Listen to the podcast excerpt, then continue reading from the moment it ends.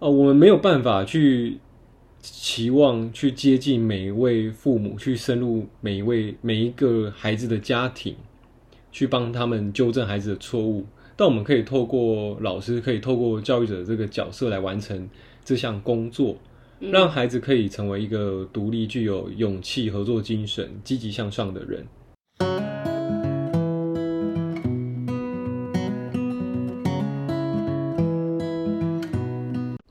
Hello，大家好，我是 Ricky。我是 CC，这集我们来聊聊学校的影响。你觉得学校存在的意义是什么？就是 就是如果爸妈不在家，好了没有啦。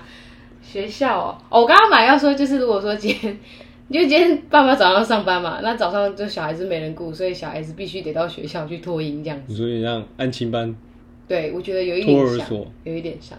啊，其实你讲到重点了，这这是真的，OK，这是真的。呃，其实有一部分，呃，学校存在某一个目的，就是其实它要减轻父母的负担，哦，它要让父母能够继续的投入工作，对于社会有哦更多产出嘛，有更多的经济价值，这是这是真的。原来是这样。对，那他还有一些，呃，他在学校扮演的角色也有，也他也是同时也是一个家庭的延伸，他就是会帮忙父母去照顾小朋友，去帮他培养他的性格教育，培养他的价值观，以及跟其他孩子交往交际的社交能力，然后让孩子成为一个有品德、有爱心、有责任感的好学生、好孩子，这样子。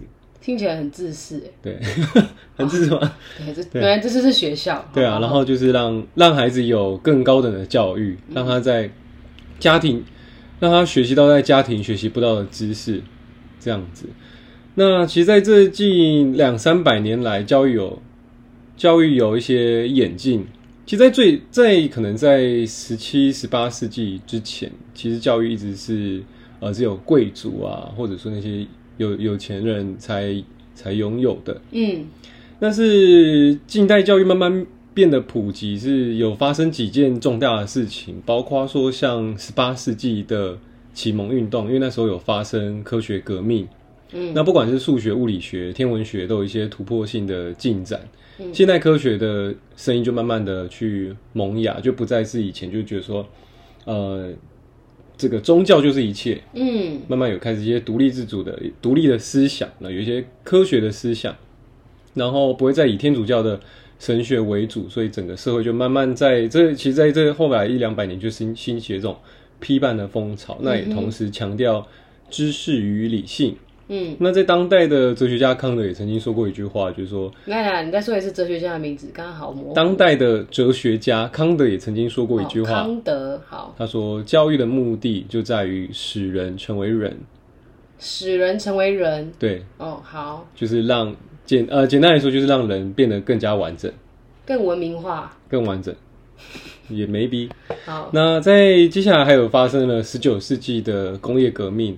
那当时英国发生了工业革命之后，整个社会的生产力就大幅的提升。嗯那劳动者为了劳动者，因为整个当时引进了一些机器嘛，不管说蒸汽蒸汽的火车来火车还火车来说，然后或者说一些蒸汽的机器，对于这些技术的劳动者来说，他们势必要去学习更多的知识，还有学习更多的技术，不像以前可能是一些更单纯的劳动力。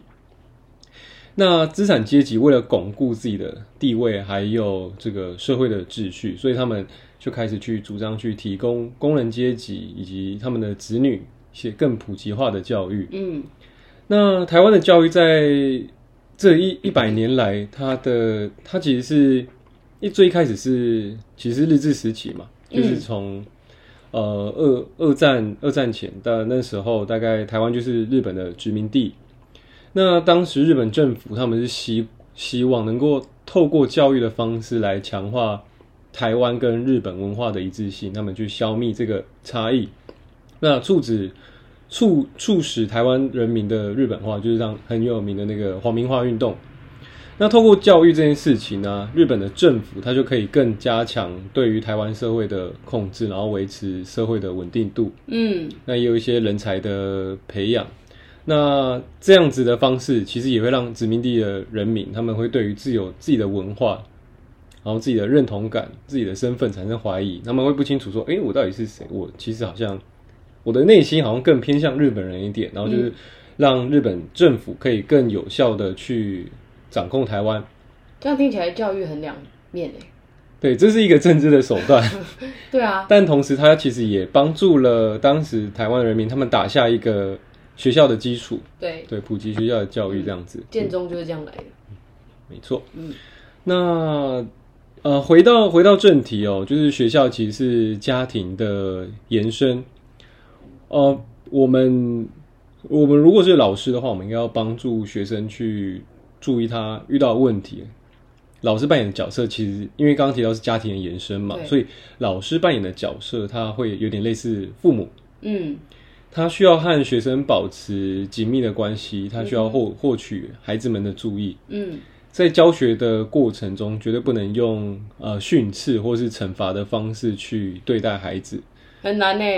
这种因为这呃原因是因为训斥跟惩罚的方式，只会让孩子对于学校产生。厌恶感？那你都没有遇过训斥你、惩罚你的老师吗？超多啊！那所以呢？一定有这种经验啊。那那在当时可能会遇到一些体罚，或者说老师不管是以前可能那种丢考、拍桌子啊，然后骂你啊，然后丢考卷啊，然后叫你可能趴在地地板上捡。你老师好凶哦！真的有，真的有。对，然后。我觉得，其实，在当时就会变成这种情况，通常就会变成两个局，两学生会变成两派，一派是乖学生，一派是很想把这个科目学好，啊，一派就放烂。哦，那老师就觉得说，啊，你放烂就放烂就好，我只要顾好前十趴、前二十趴的学生就好，反正只要前十趴、前二十趴的学生有考就考。他们会认为说，啊，你你不想学就不想学嘛，我也不强迫你。这是你什么阶段？国中。哦，哇！我以为这个时候只有在我父母那个时候会出现。没有，没有，没有。对，那时候我觉得老师一旦采取这种方式，那其实班上的学生就会，他那个就会，他的等级等级就会跑出来。嗯，对，就会变，就会你就没有办法顾到全部的学生。对，嗯，那其实这样子的话，其实只会让孩子对于学校产生。厌恶感，他们最后就会变得说：“我不想，我上课不想，我不想上了。”反正你也不想管我。我那时候是很想把课上好的，另外一排哦，乖学生。对，我是想要把科目上好的，我想要把那个作业写好，把考试考好。所以你同学变成不想上课？对，我的也有我同学就不想上课，就那你跟他不是好朋友了吗？不会，我们还是好朋友。哦，了解。对对对，好。我都跟坏学生是好朋友。那老师怎么样处理坏学生啊？就那时候，他就真的是是完全不理他们。一开始可能会还会想救，因为老师可能会从一些坏学生的坏学生，或者说不想上课的学生的眼中看得出他们的天分。嗯，老师可能会觉得说，哎，他们其实是有有资质，可能有想法，嗯，但不想学。但老师就会觉得说，啊，你不想学，那我也没有必要去勉强勉强你，嗯，你不想学就算了嘛，对啊。对，那其实这些坏学生就是这些顽劣、难以管教的学生，他们并非真的很笨，他们，而是他们常会把学校视为一个不好的场所、不喜欢的场所，因为在学校他们没有办法去获得一些赞赏以及获得一些认同感。嗯，他们唯有和其他的逃学的孩子混在一起，在这些帮派的小圈子中，他们才能找到自我价值的实现。嗯哼，嗯。哎，那如果是你，你是那个老师的话，你对于这些难以管教的学生的话，你会采取什么样的方法？我会跟他们聊聊，哎，就是学生可能考试考不好，然后在上课的时候破坏破坏秩序，影响你上课的时候。对，我会在下课的时间跟他们好好聊聊，就会问他说为什么你会有这样的一个行为，嗯哼，然后是什么东西导致他变这样，我也想要了解原因，这样。然后跟他试着去沟通看看，因为我觉得每个每一个人，包含小朋友，其实都有沟通的能力的，而是要不要去平等的去倾听他们的想法。因为有时候大人就会觉得说，大人讲的就是对的，然后小孩讲的都是错的。就是以经验值来说，确实比较容易这样子的事情发生嘛，那就会觉得小朋友。就是不对的行为，大人永远都是对的，对，所以尽量会是平等化的去做一个沟通，然后听听听看他们是想要怎么讲。那有小朋友有时候一定是不愿意讲的，因为他可能会觉得我跟你讲了，你一定有你的想法，你一定会跟我爸妈说之类的。那就是可能就要变成以比较像朋友的方式去跟他们沟通看看吧，就是把自己变成跟他们一样，就是我也是坏学生这种概念，然后去跟他们分享，然后我以前也是这样啊之类的。或许他可能会有一些，哎，原来老师也是这样来过的，那他可能就会比较理解，哦，他可能觉得我会比较理解他，然后他就会可能会愿意比较说出来他的想法。我会用沟通的方式去进行，然后跟他跟他做一些引导。然后也会希望他尊重当下在想想要专心上课的人，因为我觉得尊重是另外一件事情，跟他要怎他他为什么要这样做是另外一件事情，所以我会把这两件事情都跟他们说这样子。OK，所以你就是会站在学生的角度去跟他一起去讨论他遇到的状况跟问题，但同时还是要保有一个课堂上的秩序，你还是要尊你尊重我上课的规则。对，这种感觉，呃，也不是尊重我上课的规则，我会觉得说你是，呃，不是你是啊，就是我会尊，我会希望他可以尊重想听课的人，的权利，因为毕竟大家都是付钱来学习的，嗯，没包含他也是。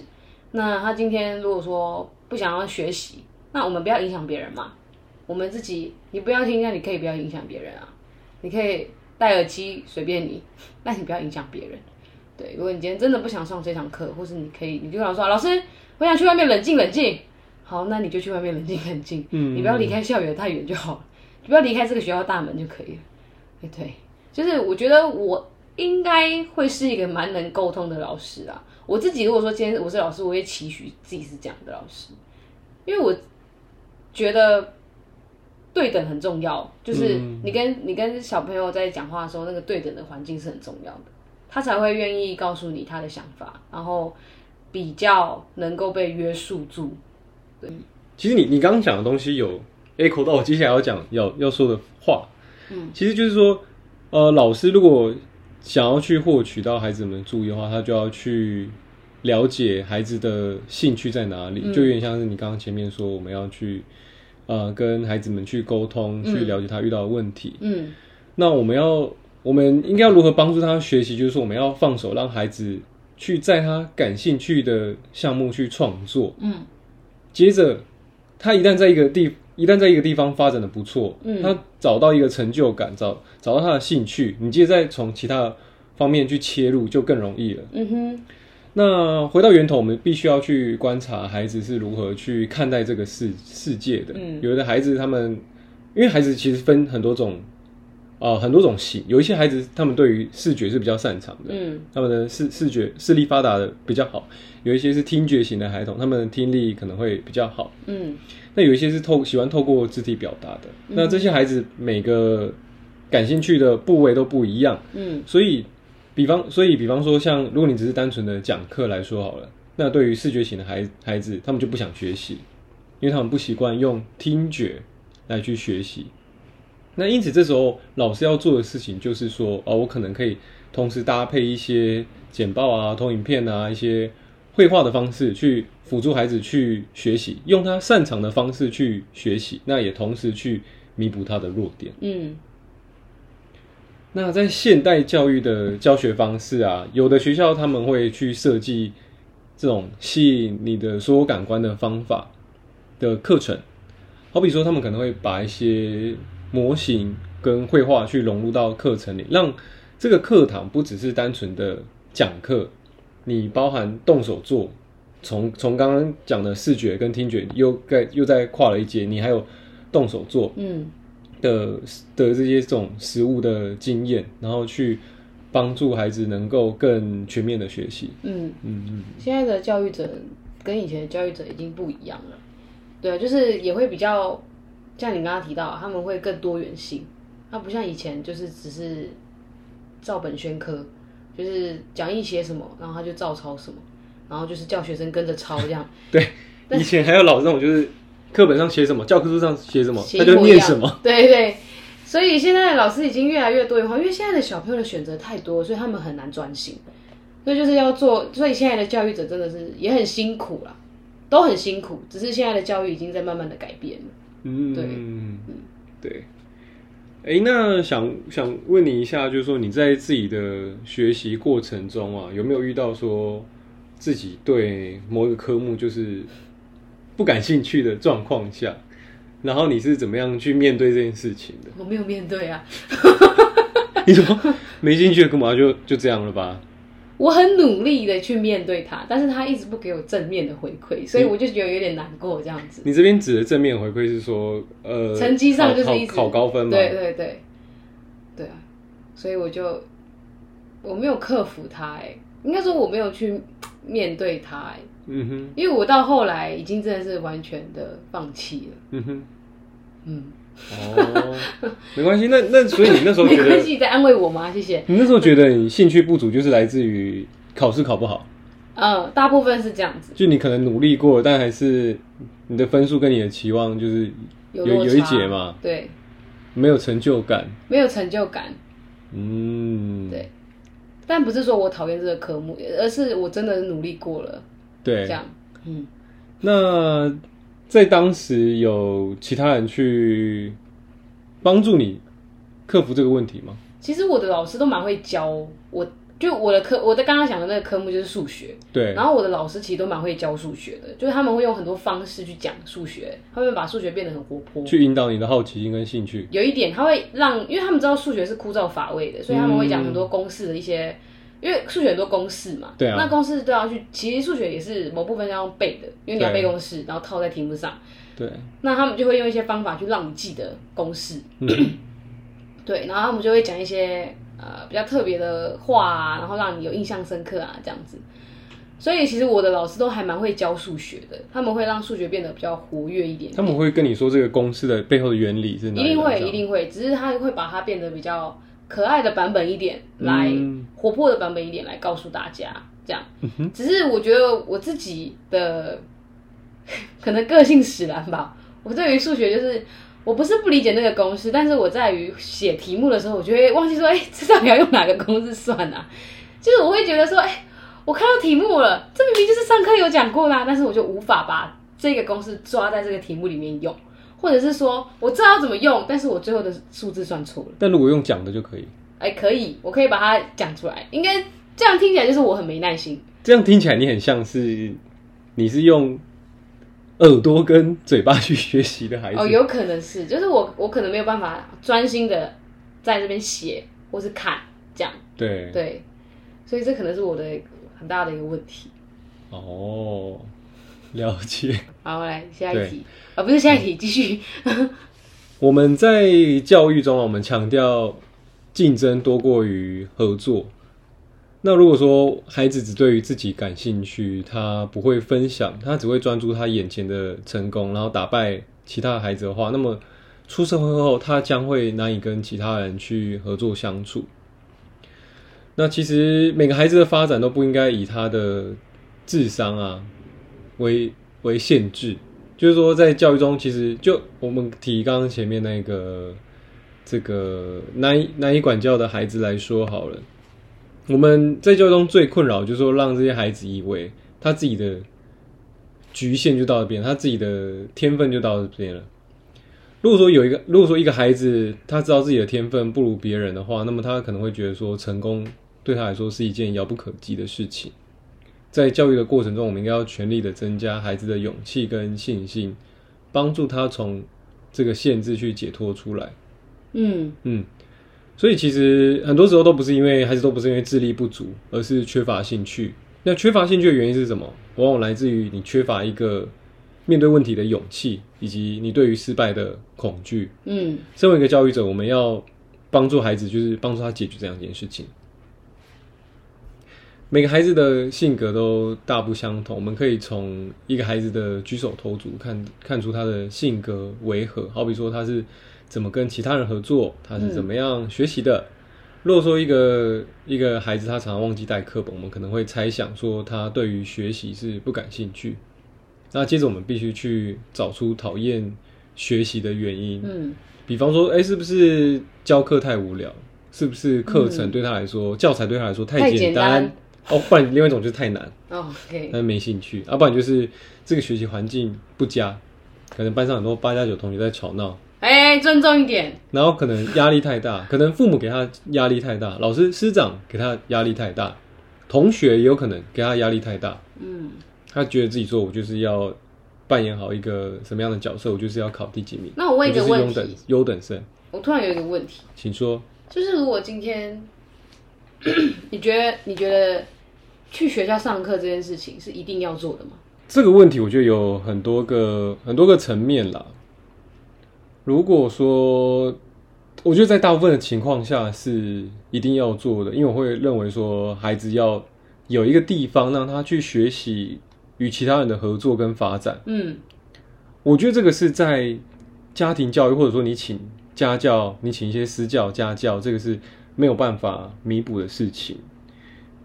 但他会不会说我就是讨厌上学，因为同学都欺负我？呃，那可能我们可以换一个学习环境，可以转学。哦，对，如果真的遇到呃这些很难以面对的问题，我们就换一个环境嘛，换一个学习的环境嘛。这个学习环境不好，换一个。我们没有，就像很前面的章节我们提到的，就是说我们人并不是独自的生活着，在这个社会上，我们嗯一定是跟其他人要懂得学习合作。对所以以我来看，我不会去帮助孩子去去逃避与他人合作的机会。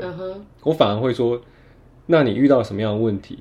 你你如果说你不喜欢学校，那是在学校遇到什么样的事情？嗯去帮他解决这个问题，然后去让他尽量还是培养面对问题的勇气，让他去学习如何跟别人合作，我觉得这是重要的。，OK，每个其实每个学学生都有不一样的性格，包括说，包括说有一些孩子，他们可能是娇生惯养的孩子，他们只要老师去足给他们足够的关心，他们成绩就会保持优秀。嗯这个有点像我们前面讲到的溺爱，就他们如果说缺乏关注的话，他们就会对于课堂上的东西失去兴趣。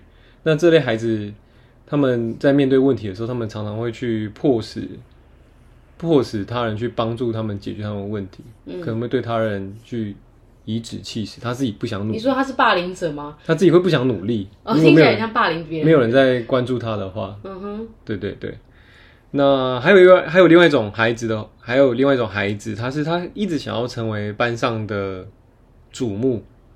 啊哈，那如果说他们不能得到班上所有人的瞩目的话，他们就会可能会去不择手段，可能比方说恶作剧啊，扰乱上课的秩序啊，然后带领其他孩子跟老师作对啊。那面对这种孩子啊，其实对他对他不管是骂他，或者说体罚他，他们也不会有任何的影响，他们反而会乐在其中，因为其实这时候的挨打对他们来说，反而是一种有人看我被打，这样？对获得关注的方式。嗯，对，那很多孩子他们会把体罚，他们会当做是一种挑战，就是说，你你打、啊没关系啊，反正我我我 OK 啊，我就是要被别人看，我就承受得了。对，怎么那么好笑吗？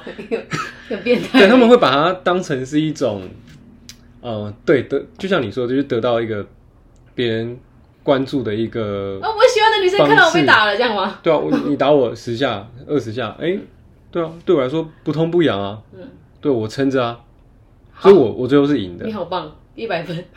对我最后不管怎么样，我都是赢的，因为我嗯撑过来了。嗯你打我怎么样都对我来说不痛不痒。对，所以有一些孩子，他们其实受到惩罚的时候，他们反而不会哭，他们心里很开心。我发现，我发现每每个孩子都要上心理学。对不对？我觉得心很有趣吧心理心理学应该要纳入那个国民教育里的面。课程，对嗯，对，我觉得必须的。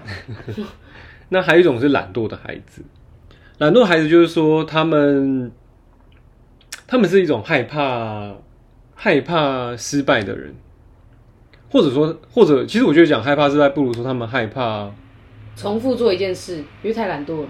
他们，我反倒会觉得说他们会反而是害怕成功，他们不想去努力，嗯哼，他们他们不愿意去想说成功之后会发生什么样的事情，嗯哼，然后他们常常会觉得说，没关系，我现在做的处境已经够好，很好了，我已经很安稳了。嗯，我如果做了一些努力，我如果失成失败了怎么办？嗯，对，所以他们会不愿意去做这个，对，不会去做这个改变，不嗯会去做这个努力，所以因此他们没也不会真正的去体验到失败的感觉，他们常常会去回避眼前的问题。所以，而且这样子还有一个好处，就是说，当别人如果指责他的不是，他就说还好啊，反正因为我只是我没有去做这个尝试，我没有努力而已，所以我不会失败。对啊，你说我考不好吗？没有啊，因为我根本没有努力啊，啊我就考现在这样，还不错吧？你觉得不错就好。对吧？我活我活在我的这个泡泡里面，然后就是说我我只是就懒，我不想花时间去学而已。嗯哼，对啊，我我不是不会，嗯嗯，就是这也各是懒懒惰的孩子，嗯，嗯，蛮有趣的。真的蛮有趣的。好，那时间差不多，再来做一个 ending。这些呃，前面提到很多不同孩子、不同性格的孩子，然后也提到这些孩童时期的发展。那我们要注意的是说，孩童时期的发展是最容易纠正的时候，因为这些这些小时候你没有注意到的发展的发展的错误啊，他们对于成年后的失败有着直接的关联。没有学习到正确合作的孩子，在往后的生活中可能会患上呃一些呃精神上的疾病，或者说他们可能会去走向犯罪这条路。嗯呃，我们没有办法去期望去接近每一位父母，去深入每一位每一个孩子的家庭，去帮他们纠正孩子的错误。但我们可以透过老师，可以透过教育者这个角色来完成这项工作，让孩子可以成为一个独立、具有勇气、合作精神、积极向上的人。讲宏观一点，其实这和整体人类的幸福有着 有一点很大的相有着。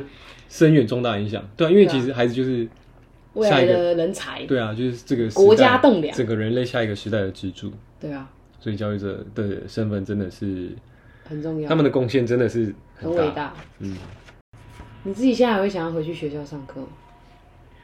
我自己现在的话都是透过一些那种开放式课程在上课，都透过透过网络。